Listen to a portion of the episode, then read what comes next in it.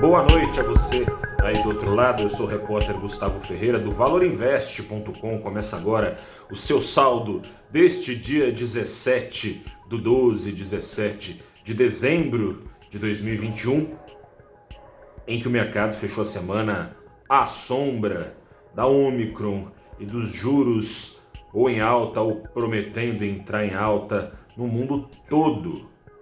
O Ibovespa com isso interrompeu a sequência de altas, duas semanas já de altas que vinha enfrentando em dezembro, para nessa terceira semana de dezembro fechar em baixa, uma baixa menor do que as altas que vinha tendo, mas uma baixa na semana de pouco mais de de 0,5%, 0,52%, uma queda forte nessa sexta-feira, uma queda uh, de 1, 0,4% de volta à faixa dos 107 mil pontos. O Ibovespa, dessa forma, reduziu os ganhos na semana, que eram de mais de, de quase 6% até ontem, a pouco mais de 5%. É, reduziu na semana os ganhos de dezembro, perdão, então mais de 5% de ganhos, aumentou um pouco mais a, o saldo negativo anual, agora de quase 10%, 9,93%. É o seguinte, gente, os investidores tiveram que. Não teve rotação de carteiras que salvasse a lavoura nessa sexta-feira. Investidores tiveram que se ver com a realidade. A realidade é que Reino Unido já subiu juros, Estados Unidos já já. Na zona do euro parece questão de tempo, ainda que se relute, a inflação lá está salgada assim como nos Estados Unidos. Ou seja, fluxos importantes de investidores devem, no passar desses apertões nos juros, migrar cada vez mais à renda fixa. Há de se considerar também que, em paralelo e antes, né, na verdade, a essas altas de juros, é, que ainda não aconteceram nos Estados Unidos e no continente europeu, na zona do euro, as impressoras de dinheiro por lá ligadas vão ser desligadas, ou seja, menos dinheiro correndo no mercado, com juros em alta, incentivo à renda fixa. E não tem só isso no radar, tem a Omicron. No Reino Unido, em uma semana só, os casos diários de contágio pela Covid-19 subiram 75%. Na França, uma das principais economias da zona do euro, acaba de ser batido o recorde diário de contágios, fora o baile de números por toda a Europa preocupantes. Nos Estados Unidos, especificamente em Nova York, coração financeiro da maior economia do mundo, o salto semanal de contágios diários foi de 150%.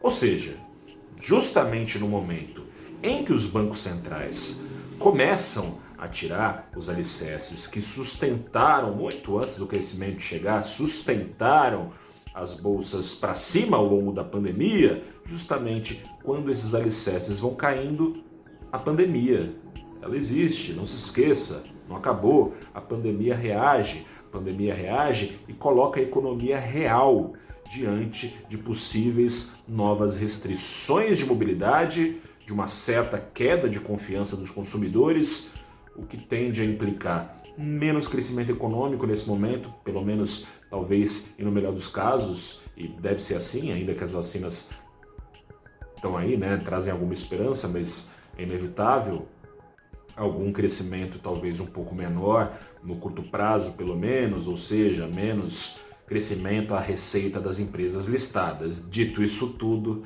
deu a aversão ao risco que se viu no mundo todo e foi compartilhada pelo Brasil, que tem outro agravante. No Banco Central, é, no Brasil, o Banco Central reforçou que o futuro da Selic é totalmente incerto, faz questão de deixar bem claro o Banco Central com isso que vai subir os juros para onde achar que tem que subir, doa quem doer, venha recessão ou não, se preciso for, para controlar a inflação. Tem um problema. Pode ser, a depender da sensação de risco fiscal, que subir juros seja o mesmo que tentar apagar o fogaréu uh, inflacionário não com água, mas com querosene. O Brasil no melhor dos casos, andando de lado, no pior dos casos, a economia encolhendo, com juros subindo e deixando a dívida federal mais clara, uma armadilha perfeita para a trajetória da dívida apontar para cima e tem um dado que é importante, um 1% muito importante. O Banco Central faz algumas semanas na figura do seu presidente do Banco Central, o senhor Roberto Campos Neto, disse que caso a Selic, em primeiro lugar, caso a Selic fosse para 12% ou mais, como deve ir, e caso a economia crescesse na base de só 1% no ano que vem, a trajetória da dívida, segundo ele, se tornaria explosiva. Tá ouvindo esse barulho aí? Não é bomba caindo, não, é explosiva, mas é um avião passando helicóptero.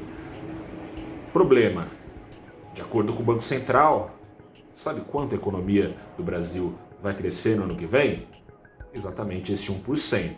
Ou seja, há motivos de sobra para se temer bate na madeira a dominância fiscal, que nada mais é que o momento em que os juros, em vez de ajudar a combater a inflação, incentivam ainda mais, ou seja, em que o Banco Central fica totalmente à mercê das feituras e desfeituras do governo em relação aos gastos públicos. É o pior que pode acontecer com uma economia perder esse poder de bala do Banco Central para controlar a inflação, portanto, preservar o poder de compra das famílias, mesmo com essa perspectiva de juros subindo, sabe-se lá até onde, mesmo com o Banco Central intervindo ao longo da semana, o dólar só deixou de subir ontem, subiu de novo, ainda que um pouco, mas subiu de novo 0,09% nessa sexta-feira, acumulando na semana uma desvalorização de 1,24% a moeda brasileira em relação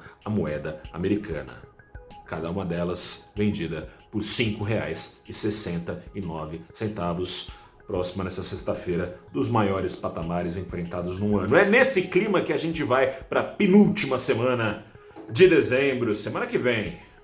Até lá tem, tem chão. Bom, tem chão não, né? Dois dias. Descanse aí, fim de semana chegando, a gente se fala na segunda-feira. Forte abraço, até a próxima e tchau.